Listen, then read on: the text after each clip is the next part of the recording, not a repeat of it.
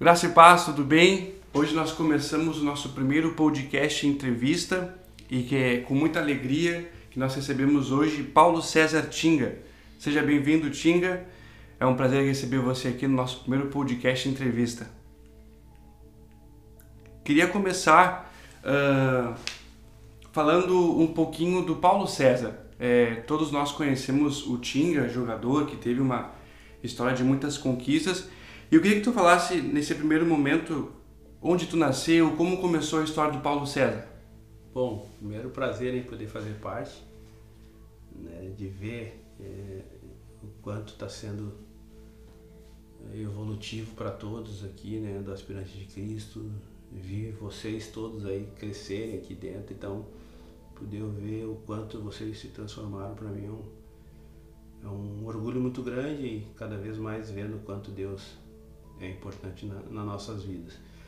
Eu sou nascido e criado na Restinga, né? Meu nome é Paulo César Fonseca do Nascimento, não tem nada de Tinga no nome, mas sou reconhecido pela Restinga, então uma gratidão muito grande em poder ser carregar no nome, né? De poder onde onde fui durante esses anos, durante esses 42 anos de vida, principalmente depois do, do futebol, todos os lugares que eu, que eu me apresentava, eu tinha que responder essa mesma pergunta, porque Tinga, então teria, sempre, sempre tinha que fazer essa apresentação. Então, um orgulho muito grande, nascido na Restinga, Zona Sul, é, extremo sul, né, hum. de Porto Alegre, uma periferia com quase 200 mil habitantes. É, essa é a minha vida, mas sou com todos e aqui nesse nesse bate-papo vamos poder ver o quanto somos parecidos. Certo. Uh, compartilha com nós um pouquinho de como foi a sua infância e adolescência na Restinga e nos lugares onde você passou. Minha infância foi como a da maioria, né? Uh, cheia de sonhos, uh, cheia de dificuldades, mas também com muita criatividade, né? A gente que vem de, de comunidade, a gente acaba tendo uma, criativi uma criatividade que poucos têm, né? Então a gente tem que se reinventar todo dia. Né? Fui criado praticamente só pela minha mãe, né? E ela fazendo o máximo que, que podia, que era trabalhar. A minha educação ela foi foi construída nas relações, eh, principalmente dentro do futebol, dentro do esporte. É, fui educando com, com, os, com os exemplos, com os mais velhos, com o vizinho e principalmente com, com a mãe trabalhando. Então a base que eu tenho assim muito forte na minha vida é de ver a mãe trabalhando, de ver a mãe sair várias vezes com uma sacolinha pequena, vazia e descer e ver ela voltar, descer do ônibus com, com duas, três sacolas gigantes cheias de comida, de coisas boas. Isso me impulsionou a acreditar muito no trabalho, na possibilidade de, de sair é, para trabalhar com uma sacolinha pequena, vazia e voltar com duas, três cheias. Então, essa é a minha infância, essa é a minha base, isso que me sustenta até hoje. Certo. Tinga, eu gostaria que, que você falasse dentro disso, né, do que você passou na sua infância, adolescência, como é que nasceu agora o Paulo César Tinga, jogador de futebol, aquele que começou um sonho, enfim, como é que foi esse início para ti? O início de um, de um sonho a gente começa a provar ele, botar ele em prática, né? Fui fazendo os testes, todo mundo falava que eu era, que eu era um bom jogador, que eu tinha que fazer um teste no time que eu sonhava jogar, que era o time que eu torcia, o Internacional. E assim fui, fui pela primeira vez, fui reprovado, meses depois voltei pela segunda, reprovado de novo. Aí dei um tempo assim, até para a cara não ficar tão, tão conhecida, né? Toda hora sendo reprovado. Aí anos depois voltei pela terceira vez e fui reprovado de novo. A terceira vez foi muito dura, assim, que aí tu começa a desacreditar na, na repetição, na persistência. Sim. Né? Mas Deus foi, foi bondoso e me deu uma quarta oportunidade. E essa quarta oportunidade, ela, ela, ela vem cheia de, de exemplos, cheia de inspiração, porque na quarta vez que eu decidi fazer o teste, né, eh, eu entendi a importância da, da tomada de decisão, né? Porque quando eu decidi fazer o quarto teste, porém era o primeiro teste no Grêmio, todo mundo sabia que eu já tinha eh, sido reprovado três vezes no Inter. Sim. E quando eu cheguei na parada de ônibus para fazer o teste, é, todo mundo na esquina ali, tinha três amigos meus, perguntaram onde eu ia, viram com a bolsinha só com a chuteira. Eu lembro que eu falei com muita vergonha, assim, de, de eu tô indo fazer o teste, porque todo mundo já sabia que eu tinha sido reprovado três vezes. E eu falei com muita vergonha, assim, ó, tô indo fazer um teste. Aí um deles riu, pô, de novo. Eu falei, é, mas agora é no Grêmio. E o quarto falou, cara, vai de novo, já foi reprovado, é melhor ficar aqui na esquina aqui, cara. A gente ganha dinheiro só para ficar avisando aqui as coisas que acontecem aqui. E eu lembro que geladeira vazia, uma fome louco para ficar ali, né? Eu precisava mais daqueles 50 pila do que muito naquele momento. Mas assim que ele termina de falar isso, eu lembro de o ônibus estar tá encostando. E é um momento muito delicado e, e de tomar a decisão, porque quando eles param, eu olho para eles, olho para o ônibus, decido o que, que eu faço, Sim. se eu subo ou não. E eu decidi subir no ônibus. Né? Acreditar, né? É, eu decidi subir e naquele primeiro teste no Grêmio eu passei e ali começou a transformar a minha vida. Então é importante a gente ter né, para essa juventude é, é, que a tomar a decisão é uma das coisas mais importantes da nossa vida. Certo, Tinga. É, a gente conhece muito o atleta Tinga, né? hoje também o empreendedor, enfim, esse novo momento. Mas também gostaria que você compartilhasse conosco como é que foi o seu encontro com Cristo, né? Como é que é a questão da vida cristã, quando foi o primeiro contato, enfim, o início e, o, e também o durante essa caminhada com Deus.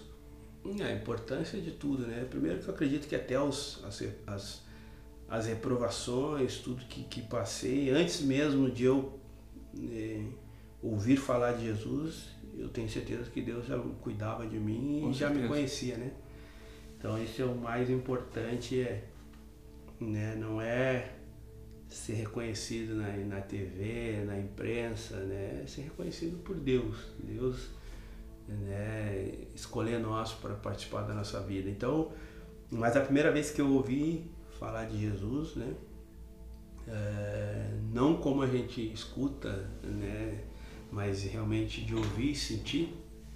Foi num, num, jogo que a gente foi jogar, já estava no profissional, a gente foi jogar em Belo Horizonte contra o Cruzeiro. Sim. E aí o Fabinho, que era um jogador cristão na época, fez uma reunião e, e eu estava saindo do quarto e já falou, não, hoje tu vai ficar. Uhum. E aí me obrigou a ficar, como era muito novo, eu acabei obrigado a ficar. E ali eu, eu entendi o que, que era, o que Jesus já tinha feito na minha vida. Amém. E ali comecei minha caminhada e até hoje, né? Caminhando, trombando, caindo, levantando de novo. É uma das coisas, uma não, talvez é a coisa mais importante é é servir a Cristo, ao mesmo tempo uma das coisas mais difíceis que eu encontrei até hoje. Sim. Servir Jesus é uma das coisas mais difíceis, mas também a, a mais importante e mais prazerosa. Amém, coisa boa. Tinga, uh, após encerrar essa, essa história linda que tu construiu no futebol, é, é, compartilha com nós aqui um pouco de, de como foi iniciar a carreira, uma vida de empreendedor, né, que hoje é um dos teus principais focos. É, eu, eu, é, é até legal a pergunta, né, de iniciar, iniciar com 37 anos, né?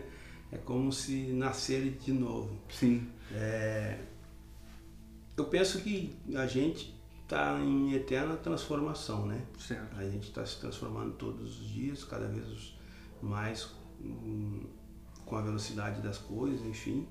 E isso é o importante que o ser humano tem que ter. Ele tem que é, querer mais, ele tem que é, ser desafiado, né? Mas eu te confesso que tu viver desde a tua infância jogando futebol por 37 anos, somente jogando futebol, é, transformar-se em outra coisa é uma dificuldade muito grande. Sim. Então, o primeiro, primeiro passo que eu tive que ter foi vencer meus próprios medos, né? Vencer minha própria baixa estima, né? Sim. Buscar a autoestima, né? E para isso eu tive que quebrar algumas coisas, né? Deus foi dando direção e dando coragem para que eu, né? Eu vou falando, eu vou lembrando de algumas, ter voltado a estudar, Sim. né?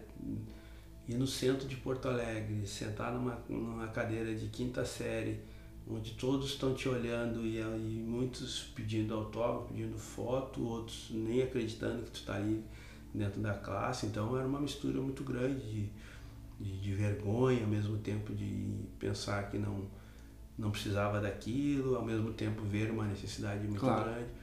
Então para que eu pudesse eh, construir outras coisas na minha vida, eu tive que vencer alguns medos. Então eh, em- é quase impossível você se transformar em outra em outras coisas, fazer coisas diferentes sem passar por, por desafios. E talvez os maiores desafios são internos, são no medo, são na vaidade, trabalhar na nossa vaidade. Então foi isso que foi me abrindo e aí a partir disso eu também fui é, um cara que sempre busquei ter, ter, ter muitas relações fora do ambiente do futebol, muitos amigos, é, sempre fui muito curioso, Sim. né? A curiosidade é uma, uma, um- uma das maiores ferramentas para o conhecimento, né? Por isso que eu brinco que ainda bem que a curiosidade não tem cura, né? Porque através dela vamos desbravando novas coisas, Claro. vamos tentando fazer as coisas diferentes. Então esses, essa mistura de, de curiosidade, de perguntas e um, uma- um punhado muito grande de coragem me fez ver outros lados e buscar outras coisas. E aí tu vai aprendendo, né, uma palavra extremamente da moda, mas que quando tu entra para dentro da prática é totalmente diferente, que é a palavra empreendedor. Sim. É o que eu entendo hoje de que empreender é nada mais, nada menos do que empregar pessoas. Empreender é nada mais, nada menos do que tu assumir riscos, né? E talvez essas coisas elas precisam ser um pouco mais claras para que essa, né, essa, essa galera que pensa em ah, eu quero empreender, eu quero ser dono do meu negócio e talvez ninguém explique realmente o que, que é o, o significado de empreender, principalmente no Brasil. Por que principalmente no Brasil? Porque no Brasil se fala muito em empreender, mas o Brasil é um dos países mais difíceis de fazer isso, porque no Brasil tem eles te estimulam a empreender, né? Hoje se estimula a empreender. Só que no Brasil tu, tu empreende, né? Tu não tem nada, tu vai lá, te arrisca, pede emprestado um dinheiro ou junta um dinheiro, vai lá, abre um negócio, emprega pessoas. Com certeza nos primeiros meses, né, tu vai pagar, vai, tu vai comemorar de pagar todo mundo em dia. Sim. Esse é o, esse é o caminho da maioria dos empreendedores. Abre o negócio, assume um risco, paga todo mundo e comemora. Esse é, até levar tempo para te lucrar. E no Brasil tu acontece isso, só que tu investe, paga funcionário, comemora. Depois, se Deus quiser, as coisas vão dando melhor e você começa a ter um lucro. E quando você tiver um lucro, você vai ser considerado um egoísta, vai ser considerado um explorador, porque é assim que o, que o brasileiro vê o empresário. As pessoas acham que todo empresário, todo cara bem sucedido, ele é um explorador. O Brasil não incentiva o empresário. O empresário é considerado um explorador. Todo mundo, ah, esses caras são empresários. No Brasil as pessoas têm vergonha, medo de dizer que estão bem. Sim. Nós somos um país que tu, tu perguntar para um cara como é que está a empresa dele, se a empresa dele estiver bem, ele tem vergonha de falar que está bem, porque no Brasil a gente vê o empresário como um explorador. Ah, esse cara, todo mundo trabalha para ele e ele ganha dinheiro, e na verdade ele, ele nem sempre funcionou assim. Sim. Para que aquela empresa se tornasse grande, ela assumiu muitos riscos, Passou por altos e baixos, né? altos e baixos, muitas vezes pagou. E eu falo por mim, nós, por exemplo, na agência, no nosso primeiro ano, nós comemorava, fazia festa, eh, chegava na, na sexta-feira, né, com, como uma empresa moderna, liberava comida, bebida, feliz porque estava pagando todo mundo em dia. Sim. E, e assim são muitas empresas. E depois quando tu ganha, talvez tu vai ser considerado egoísta. Então esse é o caminho do empreendedor. Tem que saber se as pessoas realmente querem ser empreendedores. Assumem risco, né? Pede empréstimo, vai lá, abre, paga todo mundo. Se der certo, talvez tu vai ser um considerado um explorador. Sim. É, é, Tinga, o que, que é mais fácil? Ser um jogador ou gestor de uma empresa? Tem como fazer uma comparação dessas duas coisas? Não tem como. Não tem como fazer. Primeiro porque eh, tudo que dá tudo que dá retorno é difícil, tem sacrifício, tem trabalho. Uh, acho que talvez jogar em alto nível talvez seja mais difícil do que propriamente em, em empreender e ter sucesso em outras áreas. Né? Eu costumo brincar que se jogar bola fosse fácil, que todo mundo acha que é muito fácil, né? Porque a gente olha um jogo de rua e vê. Eu, sinceramente, eu agora que eu parei de jogar, eu gosto muito de, de ver jogos amadores, os campeonatos hum, de baixo, principalmente lá na Restinga eu vou, eu fico impressionado com a qualidade dos jogadores. A maioria que eu vejo jogam, jogaram mais que eu. Pelo menos Sim. na pelada jogam mais que eu. Só que ali é um jogo e, e jogar futebol profissional tem outros atributos, outras. É, tem que. Como é que eu posso dizer? Negar outras coisas, né? Abrir mão, né? Abrir mão de algumas coisas. É, mas para resumir, quando as pessoas falam, ah, mas jogar bola é fácil, eu falei, se jogar bola fosse fácil, jogava 60 mil e assistia 22, né? E jogar bola é tão difícil em alto nível que joga 22 pessoas e assiste, e assiste 60 mil pessoas. Sim. Se fosse fácil, seria invertido. Tudo que é muito fácil tem muitas pessoas fazendo e poucos assistindo. Né? Tudo que é muito fácil tem é inverso. Então não dá para ver o que, que é mais difícil. Eu te falo que uh, ganhar dinheiro fazendo a coisa certa é difícil. Todo mundo que ganha dinheiro e não teve sacrifício e risco tem algum problema nesse dinheiro aí. Do jeito que ele está vindo tem alguma dificuldade, tem alguma, alguma coisa que o final não, não vai ser legal. Não vai ser legal. É. Tinga, como gestor, qual é a maior experiência que tu teve até hoje, assim, para passar para nós? Hoje, nesse novo momento? Como gestor, eu né, também tive essa oportunidade de não só gerir as, as, as, as empresas que faz parte, mas também quando voltei para trabalhar no futebol por um ano somente como gestor de futebol. Como gestor que eu mais gosto de transmitir é que cada vez mais é, a gerência né, ela tem que ser compartilhada. É, o gestor não sabe tudo, o presidente não sabe tudo, o CEO não sabe tudo, o diretor não sabe tudo.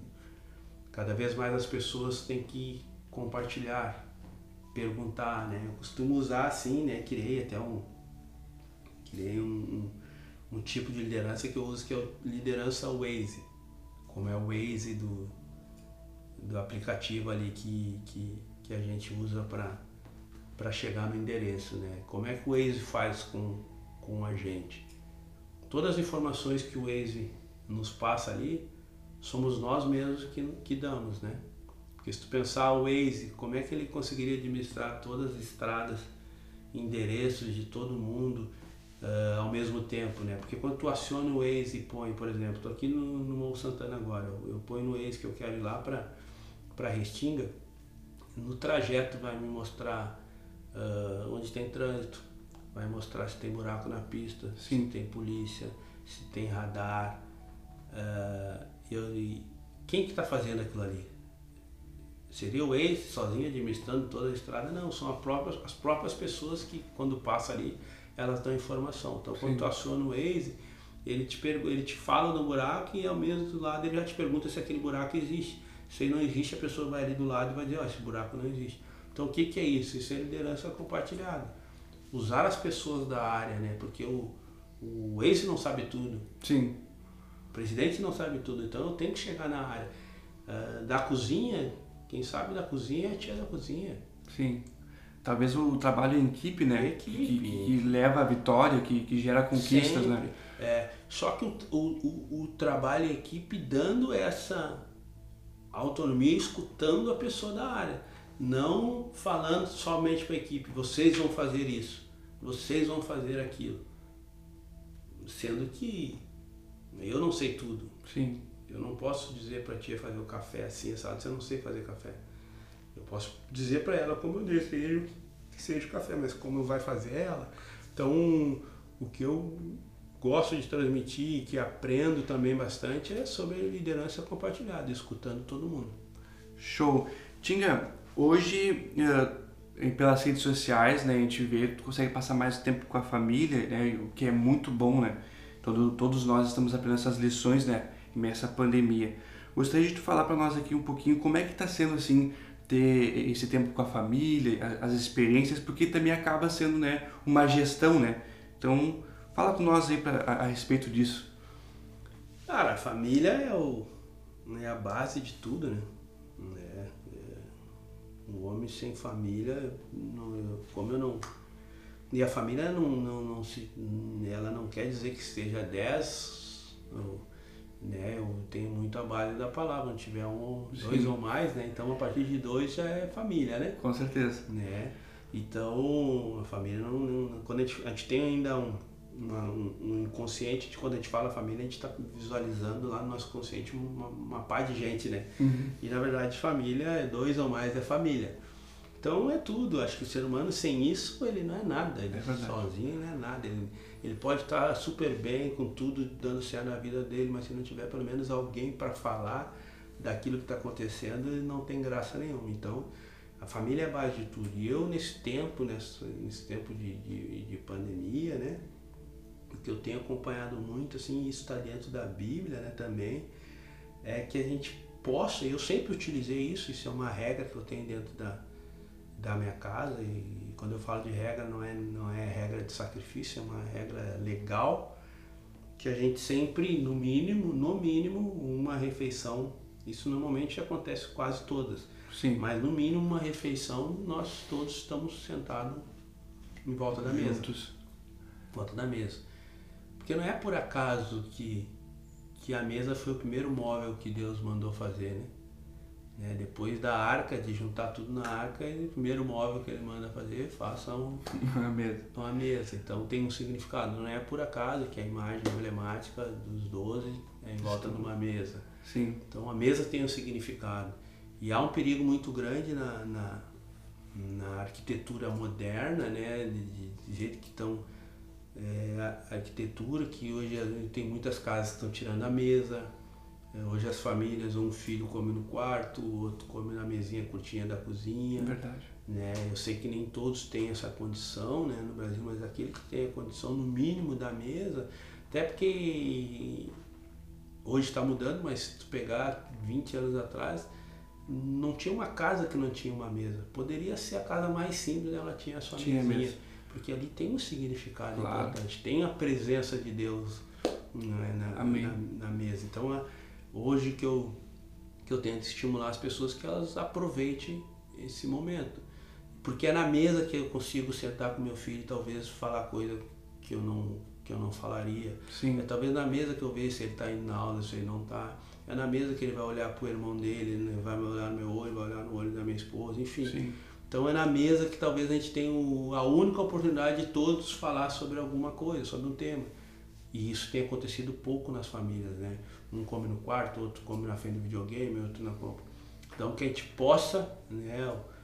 O, o, o que eu quero estimular aqui dentro desse conteúdo é que as pessoas possam utilizar realmente certo. a mesa, que ali tem um significado muito importante.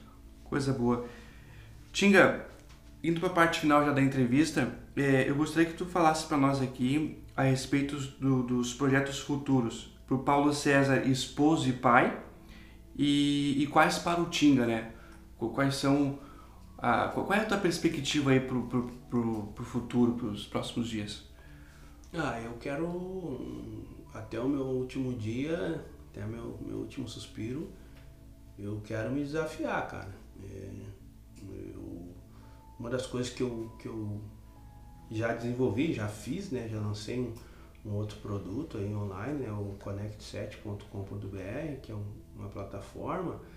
Ela nasceu quando eu me percebi que eu já estava né, na primeira quarentena que saiu, os primeiros 14 dias, quando eu me percebi que eu estava 14 dias dentro de casa e eu não estava evoluindo nada, eu falei, eu não aceito isso, eu não Sim. aceito ficar 30 dias em casa e não produzir nada, cheio de conteúdo na internet grátis, cheio de, cheio de informação, cheio de novidade, o mundo mudando, e eu prometi para mim que eu não aceitava Sim. voltar da, da, da quarentena sem algo novo. Sim. Então, meu futuro que eu penso é exatamente isso, está sempre desafiando. desafiando, fazendo algo novo, indo onde ninguém vai, tendo coragem. E eu penso isso para mim, para minha família, pedindo pedindo saúde e quando a gente pede saúde é importante ver, principalmente nesse momento, entender que a saúde ela tem um tripé, né? Sim. A saúde ela, é, ela, é, ela só é completa quando tu primeiro físico, né, o nosso corpo tem que estar legal, a nossa mente, Sim. a parte emocional e a parte econômica. Isso é saúde plena. Né? Então temos que ter um cuidado porque não vamos ficar falando só da parte física. Sim. E se a mente não estiver legal, se a economia não estiver legal, quando falo economia, as pessoas pensam que economia é questão milionária. Não, economia é ter o direito de comer, beber, do pão, do leite. Isso faz parte da saúde. Então o que eu penso, que peço muito a Deus é que eu tenha saúde. E a saúde plena. A saúde plena, ela é carregada por esse tripé. Certo. Tinga, para nós encerrar nossa entrevista aqui, em meio a essa crise, qual o seu conselho para quem hoje tem sonhos e projetos e quer dar o primeiro passo? Meio na crise, primeiro tirar o S, né? Ficar CRI. Hum. Tirar o S, criar algo, algo é... mas que seja resistente. Eu sei que não é fácil, eu em vários momentos aí vejo né, essa crise, né, principalmente numa coisa que a gente nunca viveu. É, ao mesmo tempo, não tenho medo nenhum do, do Covid, continuo tendo mais medo da, da ganância, do egoísmo. Com certeza. É, de algumas decisões do que propriamente da, da doença. Mas incentiva que, eu, que as pessoas possam primeiro tirar o S, não desistir, e ao mesmo tempo falar que se tu não fizer, ninguém vai fazer por ti. No, no tom bem claro da palavra, ah, eu não, eu não vou fazer mais, tu pode ter certeza que ninguém pega ninguém pela mão. É verdade. Então, a tua vida é só tua, a minha vida é só minha, por mais que eu tenha uma família, mas as decisões realmente que fazem a diferença elas são individuais. Certo. Né? Então, está chateado, está triste, não está acontecendo, eu sei, faz parte, mas não para, cara, não para porque ninguém vai poder fazer. Tem coisa que só nós podemos fazer por nós. Verdade. Só, só você na pessoa singular pode resolver. Então, se está vivendo, cara, vai, vai, faz, vai de novo, cai, levanta, tropeça. Esse é, essa é a nossa trajetória de vida, é isso aí mesmo. É, tropeça, vai, levanta e quando tiver fôlego, continua fazendo. Certo. Tinha muito obrigado, nossa gratidão aqui por participar do nosso primeiro podcast entrevista. Que Deus te abençoe, seus projetos, sua família, né? Muito obrigado por todo esse conteúdo gerado aqui para nós, as informações. Foi de muito muito proveito, né? De muita preciosidade, tá? Deus abençoe. Muito obrigado. Amém, amém. Que possa ser o primeiro de muitos aí, porque o projeto de, de vocês tem impactado muitas vidas e eu fico feliz de poder fazer parte. Certo. Pessoal, até a próxima. Muito obrigado. Logo mais nós estaremos postando mais entrevistas aí. Compartilhe, convide outros amigos para ouvir. Nós estamos aqui com conteúdo de bênção para a sua vida. É sempre um prazer. Muito obrigado.